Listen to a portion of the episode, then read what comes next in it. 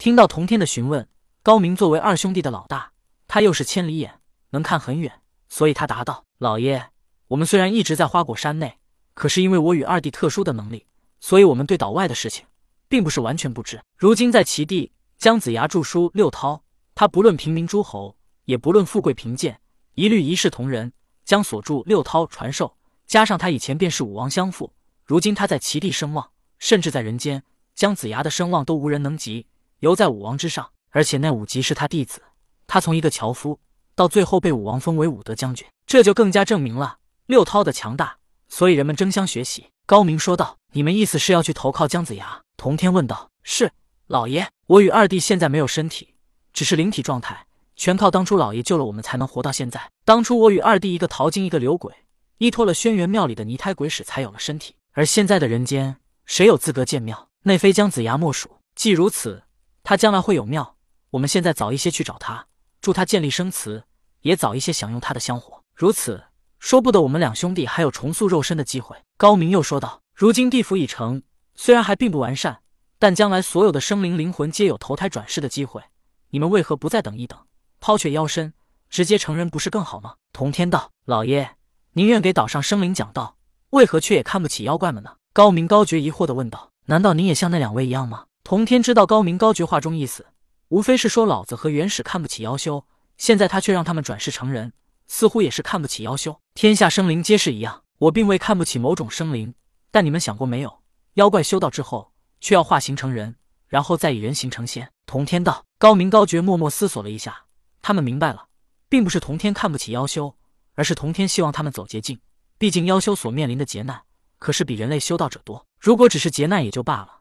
但是想要成仙，必须化形成人才有机会。老爷为何会如此？高明高觉愈发疑惑的问道。按理来说，天道之下，所有生灵平等，不应该分什么高低贵贱。可妖怪想要成仙，为何就要先化成人形呢？偏偏人修只需要面对一次劫难就可以成仙，他们根本不用化形。你们可曾去给女娲娘娘敬香？童天问道。高明高觉摇摇头。你们可曾给天皇伏羲敬香？高明高觉又摇摇头。那么你们又给玉皇大帝敬过香吗？他们还是摇摇头。那你们有信仰吗？童天又问道。他们还是摇摇头。那我要你们有什么用？童天十分不屑的说道。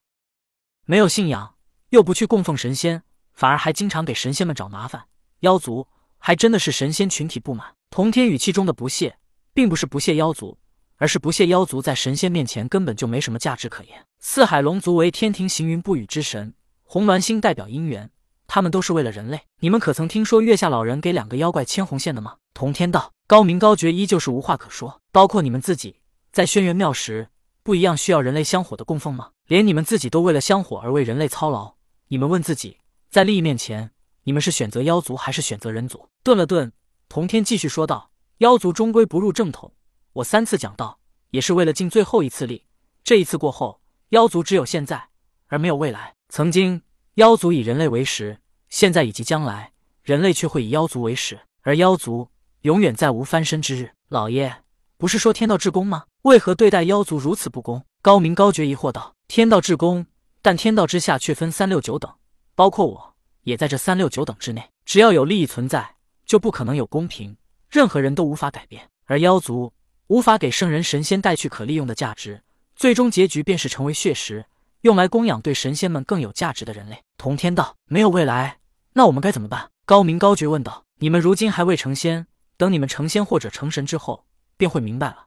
如今多说无益。童天道，如果高明高觉成仙，他们也不再是妖族，到那个时候，他们不由自主的便会加入神仙阶层的利益集团。相反，不能带给神仙价值的妖族，反而会成为他们打击的对象。所以，童天不想再与他们多说什么。人心都是会变的。曾经相爱的两个人，花前月下海誓山盟，可他们一旦翻脸的时候。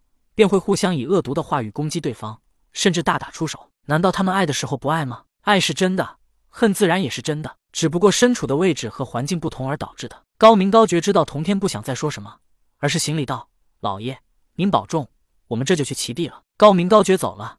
夜幕降临，童天也来到了高高的花果山山顶。雷震子一直待在这里，五彩神石和白骨夫人依旧沐浴在金莲之中。